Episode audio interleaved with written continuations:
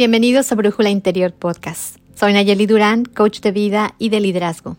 Hoy quiero hablarte del Me Too o el Yo también. Pero no voy a referirme al gran movimiento establecido en el 2006 por la activista Tarana Burke, el cual busca asistir a todas las víctimas de abuso sexual.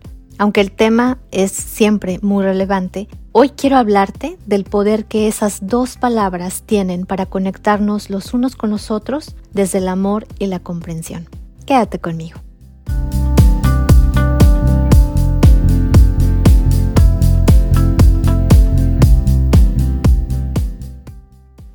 En su libro de memorias Green Lights, Matthew McConaughey cuenta que vivió una temporada desorientadora en su vida.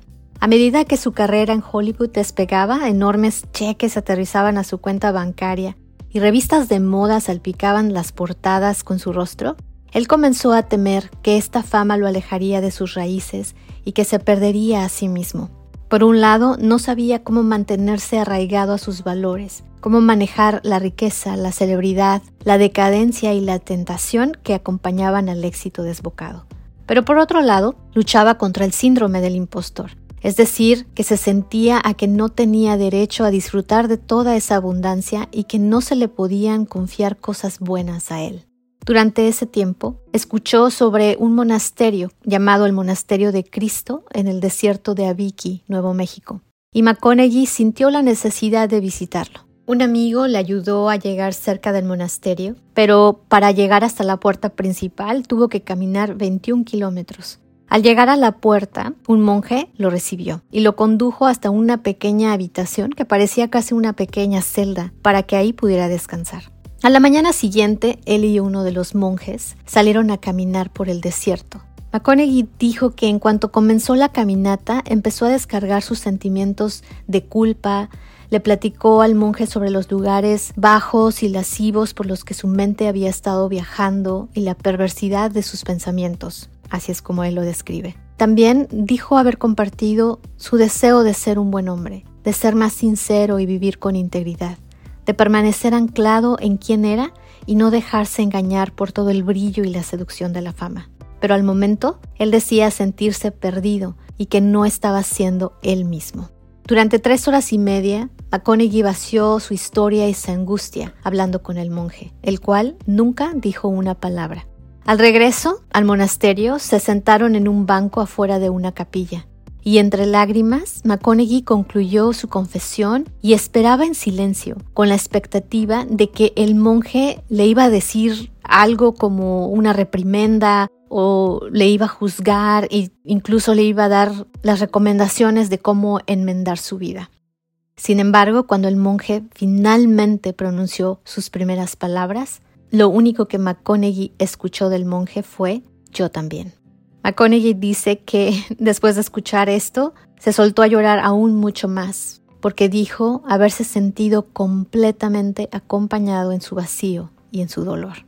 El yo también implica muchas cosas, para quien lo dice y también para quien lo escucha. Para quien lo dice, habla de una vulnerabilidad y por lo tanto de una valentía de abrazar su historia sin temor y sin vergüenza, de reconocer que a nosotros también nos pasan las cosas que a los otros les pasan.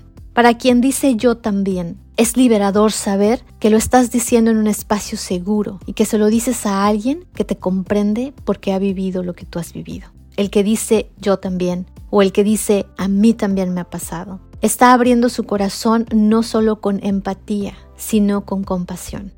La escritora e investigadora social Brené Brown, en su libro Atlas del Corazón, señala que la empatía no es ponerse en los zapatos del otro, sino caminar a un lado del otro. Y que la compasión se alimenta del entendimiento y de la aceptación de que todos estamos hechos de fortaleza y lucha, que nadie es inmune al dolor o al sufrimiento que la compasión no es una práctica de sentirse mejor que alguien o decirle a alguien, tú estás roto, yo te arreglo. No, la compasión es una práctica basada en compartir la belleza y el dolor que experimentamos todos como humanidad.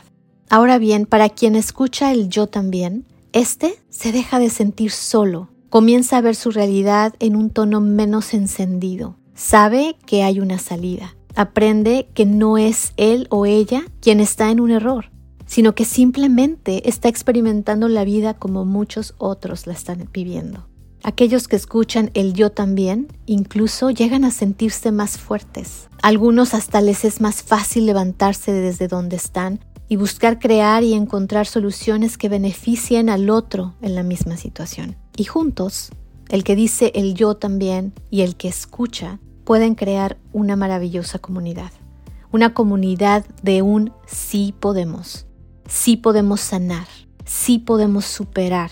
Sí podemos lograr sí podemos avanzar, sí podemos cambiar, sí podemos liberarnos, sí podemos amar nuestra historia y dejar la vergüenza, sí podemos oponernos a nuestros opresores o a quienes nos violentan, sí podemos crear paz y bienestar para otros.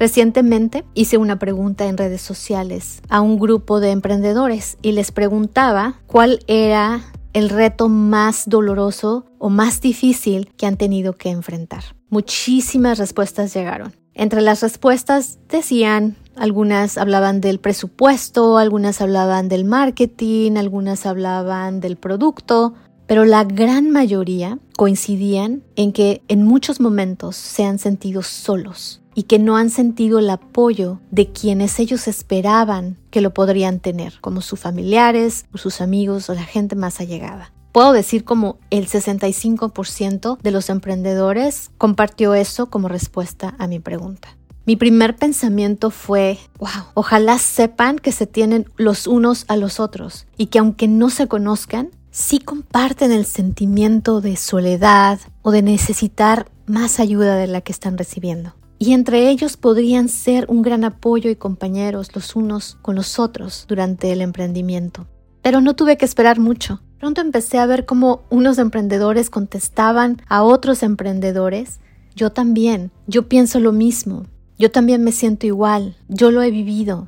Y eso crea comunidad y eso te hace sentir acompañado y también te hace saber que hay salida.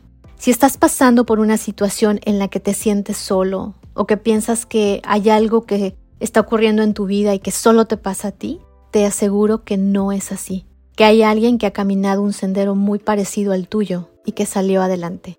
Y si tú eres la persona que ya ha sanado y que estás del otro lado de las situaciones de las que otros ahorita se sienten estancados, por favor no dudes en ofrecer tu oído y tu mano, en caminar al lado de aquellos que aún se encuentran atravesando procesos difíciles y decirles yo también.